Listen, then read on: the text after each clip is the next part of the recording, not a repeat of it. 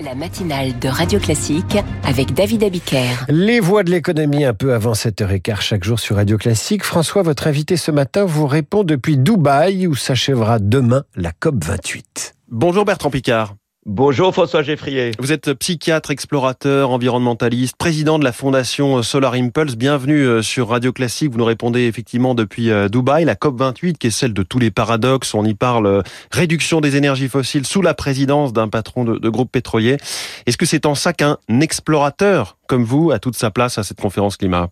Absolument. Je pense qu'il faut explorer d'autres manières de faire, d'autres manières de penser il faut toujours donner des troisièmes voies quand on est pris dans un dilemme entre des pays producteurs qui veulent pas euh, réduire leur production et d'autres qui exigent euh, des choses que ces pays ne peuvent pas donner, ben, il faut faire autrement.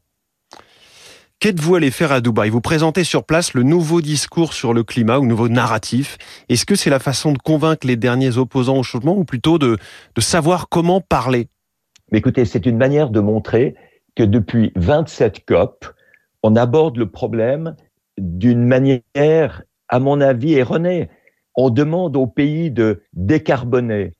Ils prennent ça comme une atteinte à leur souveraineté. Ils prennent ça comme euh, un, fardeau euh, extrêmement coûteux. Ils pensent que ça va réduire leur développement économique. Donc évidemment, ils résistent. Et on est à la 28e COP sans avancer vraiment. Donc ce qu'il faut proposer maintenant, c'est un autre langage, c'est une autre approche. C'est montrer que pour sortir du dilemme, il faut moderniser notre monde.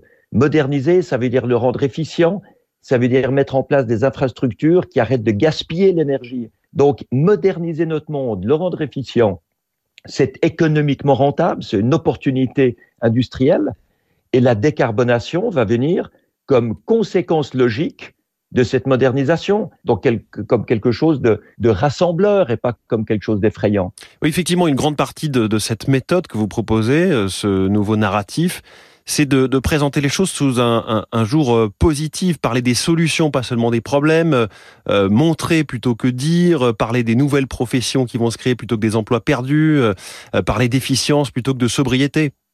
Mais oui, absolument, et montrer que l'urgence climatique, bien sûr qu'elle existe, mais comme on émet du CO2 en gaspillant de l'énergie, à chaque minute, on gaspille aussi énormément d'argent. Donc il y a un impératif économique à résoudre la, crise climatique. Tout, tout se tient. Et si on ne prend que l'action de décarbonation, que l'action des efforts et des sacrifices que doivent faire les gens, les industries, les citoyens, les politiques, etc., eh ben, on crée une résistance au lieu de créer une adhésion. Quel retour avez-vous, Bertrand Picard, euh, parmi vos interlocuteurs à la COP? Est-ce que quelqu'un vous a dit merci, je prends? Ah oui, alors tous ceux à qui j'amène ce nouveau narratif, c'est un document qu'on a, qu'on a publié ici. Euh, John Kerry qui me dit, donc l'envoyé spécial des États-Unis, m'a dit c'est extraordinaire, je vais le lire attentivement pour éviter de dire des conneries dans mon prochain discours. Hmm. C'est quand même pas mal. Le, le, Premier ministre belge à qui je présente euh, a déjà changé son discours pour l'après-midi même euh, en parlant autrement. Et il m'a dit, ça marche, les gens maintenant, ils, écoutent, ils arrêtent de me critiquer parce que j'ai un discours qui, qui rassemble. Hmm. Donc, donc ça marche, ça marche. Mais ce qu'il faut, c'est le faire à beaucoup plus grande échelle. Il faut que, que, que tout le monde puisse s'emparer de ce genre d'arguments-là euh, pour, pour fédérer et pour, et pour avancer, parce que sinon, tout le monde, tout le monde reste bloqué sur, sur ses positions. Euh, ce week-end, la, position de l'OPEP à cette COP28 où vous vous trouvez, Bertrand Picard, a fait scandale puisque le cartel recommande à ses membres de rejeter tout accord qui réduirait les énergies fossiles.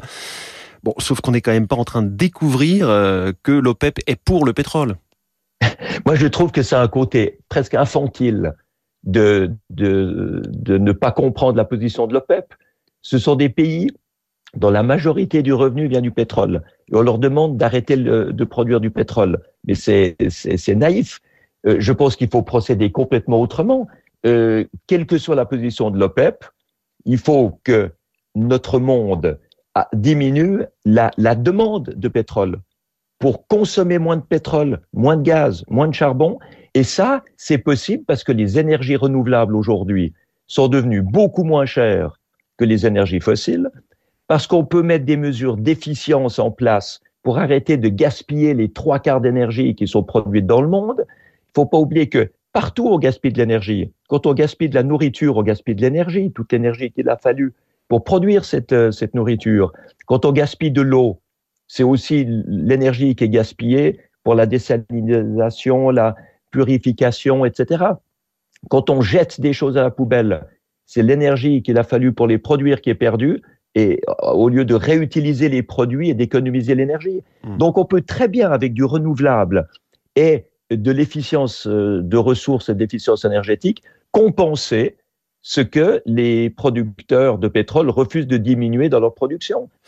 Euh, comme toujours dans les COP, c'est à la fin que tout se passe. Parfois, rien ne se passe d'ailleurs. Est-ce qu'on ne risque pas une grosse déception annoncée dès le départ? Comment est-ce que vous sentez, vous qui êtes sur place, l'atmosphère dans cette dernière ligne droite de discussion? Alors, moi, je prends le risque de parier sur un succès. Peut-être que je vais me tromper. Mais je pense que le Sultan Al-Jaber euh, et les, pays du, les pays euh, le président du, de la Golfe et les, les organisateurs de, de, cette COP, dans les Émirats plutôt, euh, ne peuvent pas se permettre un échec. Et je pense qu'il y a beaucoup de choses qui sont déjà pré-négociées entre eux euh, pour arriver à un résultat. Ce sera sûrement pas le résultat que nous espérons tous, mais ce sera probablement un résultat qui permettra de sauver la face de certains et de trouver une formule pour baisser euh, la, production. Mais quel que soit le succès de la COP ou l'échec de la COP, mais agissons à notre niveau pour arrêter de consommer autant. C'est facile de dire c'est les pays producteurs de pétrole qui, qui polluent, mais c'est pas vrai. C'est nous qui polluons avec notre utilisation du pétrole. C'est nous qui polluons en gaspillant l'énergie. C'est nous qui polluons en refusant de s'engager très clairement dans le renouvelable, dans la modernisation de notre monde avec des, systèmes beaucoup plus efficients. Il faut arrêter de mettre la balle euh, dans le corps des autres, il faut garder la balle chez nous, agir être les leaders de notre changement.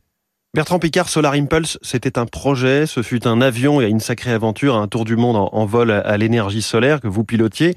Aujourd'hui, c'est une fondation. Euh, est-ce que l'exploration, c'est fini pour vous? Vous êtes euh, vraiment maintenant plus un, une forme de méga lobbyiste du climat? Mais vous, savez, moi, à l'origine, je suis psychiatre.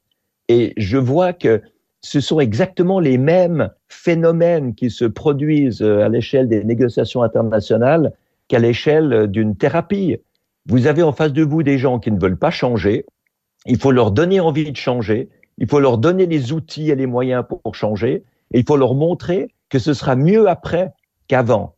Et que la crise est une formidable opportunité pour s'améliorer et pour être meilleur après qu'avant. Donc je suis exactement dans le côté de l'exploration euh, psychiatrique et mmh. psychologique avec l'action climatique et je suis dans mon élément. Ça, ça me passionne. Et voilà, huit minutes de thérapie climatique ce matin sur Radio Classique grâce à vous, Bertrand Picard. Merci beaucoup, euh, président de la Fondation Solar Impulse, notre voix de l'économie en ligne avec nous depuis Dubaï où se tient évidemment la COP28 encore pour quelques heures ou quelques jours. Merci Bertrand Picard, bonne journée. Mais je vous en prie, bonne journée à vous aussi. Et merci euh, à vous, François Geffrier, Énergie Renouvelable. De la matinale de l'économie de Radio Classique, vous revenez demain dès 6 heures. Dans 3 minutes, les coulisses de la politique et l'heure de vérité pour le projet de loi immigration porté par le ministre de l'Intérieur Gérald Darmanin qui joue gros. 7h22 sur Radio Classique.